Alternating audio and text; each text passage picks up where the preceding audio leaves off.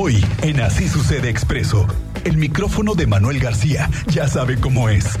Impresionante.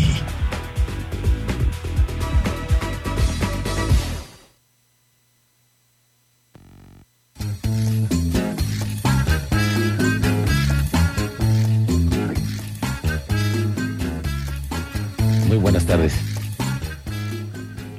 Hola, Miguel Ángel, ¿cómo estás? Muy buenas tardes, saludos a todos, excelente inicio de semana. Oye, pues este, viendo y analizando eh, la información que Sí. pues daba a conocer el- la semana pasada el presidente de la República en relación al aumento al salario mínimo, ¿no? Que ya estamos ahorita en tiempos de que hay que ir viendo cuánto va a subir para el próximo año, ¿no? Ahorita en este diciembre pues llegan los aguiluchos, muchos ya tendrán por ahí esperando el sobrecito con el aguilucho, ¿no? Se cierra pues, de manera económica, pues de una manera estable para quienes tienen un trabajo formal. Pero vamos a ver qué pasa con el tema del salario mínimo, Miguel, eh, que el próximo 2024, según el anuncio del gobierno federal, el salario mínimo general va a pasar de 207 pesos con 44 centavos, que fue lo que se pagó este 2023, va a subir un 20%. Esto quiere decir que el salario mínimo estará rondando los 248 pesos con 93 centavos para el próximo 2024. Esto, el salario mínimo general en, el- en la República Mexicana. Hay que recordar que en la zona libre de la frontera norte eh, la cotización es diferente. Allá también la- se va a tener un incremento también del 20%, pues van a pasar de, de 312 pesos con 41 centavos de este año a 374.89 eh, 374 pesos con 89 centavos para el 2024. Y bueno, viendo eh, los, los eh, incrementos que se han dado por lo menos desde, desde 2017, eh, pues digamos que ahorita ha habido más o menos un incremento casi del, del, del 40%. Mira, en 2017 el salario mínimo oscilaba en aquel entonces en 80 pesos con 4 centavos. Llegó 2018 y en 2018 ya el salario subió 8 pesos. Quiere decir que ya estaba en 88 pesos con 36 centavos. Para 2019 eh, subió 4 pesos porque llegó ya a tener una cotización del salario mínimo de 102 pesos con 68 centavos. Y ya de ahí, 2019 para 2020 viene un incremento un poco más considerable, Miguel, pues de, de los 102 pesos con 68 centavos que se cobraban en 2019 para el, para el 2020, ascendió a 123 pesos con 22 centavos la jornada laboral. Para el 2021, el salario estaba ya cotizándose en 141 pesos con 70 centavos.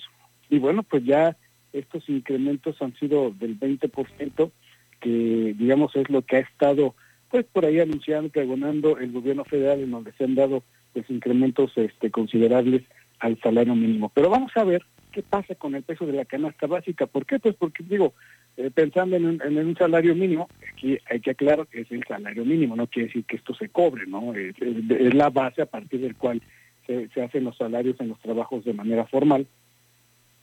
Y que en el tema de lo que es la canasta básica, eh, según el último reporte de eh, la Profeco, fíjate que Querétaro presentó la canasta, el precio de la canasta básica más baja, de 740 pesos con 20 centavos, esto en el mes de noviembre.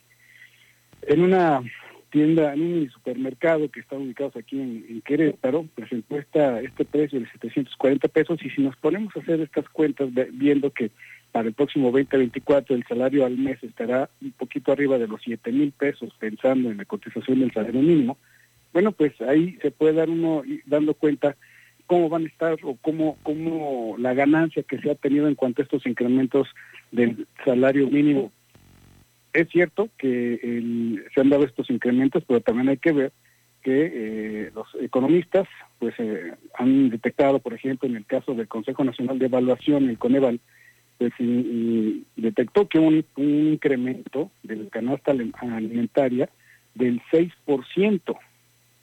Esto quiere decir que eh, llegó a estar en niveles de arriba de 2.200 pesos por persona el precio de la canasta básica.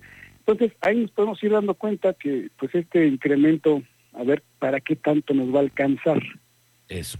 ¿No? Eso es ir así viendo qué tan, qué tan viable, qué tan eh, útil va a ser este incremento porque hace, se hace este incremento con la finalidad de mejorar el ingreso de las familias y esto le permite tener acceso a más productos y principalmente a productos de la canasta básica, que es en lo que pues, la mayoría de los mexicanos, sino es que todos gastamos la mayor parte de nuestro de nuestro sueldo, Miguel, y pues ahí están los números, ¿eh? a ver qué, qué tal nos pinta el 2024, por lo menos ahorita en cuanto a salario, un incremento del 20%, pero vamos a ver cómo va a ir eh, fluctuando, cómo va a ir eh, comportándose el tema de la inflación.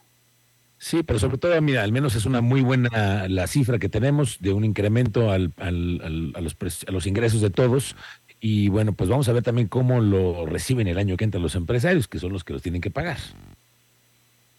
Es correcto. Sí, hay que recordar que justo eh, la Comisión Nacional de Salarios Mínimos, la CONASAMI, que es un eh, organismo dependiente de la Secretaría del Trabajo, justo hace todas estas, eh, estas negociaciones, estos informes, estos cálculos junto con parte de la, eh, del, sector patronal, de, la, de la iniciativa privada, pues para ver cómo van a estar estos, estos incrementos, ¿no? Es un 20%, insisto, que parecería eh, considerable.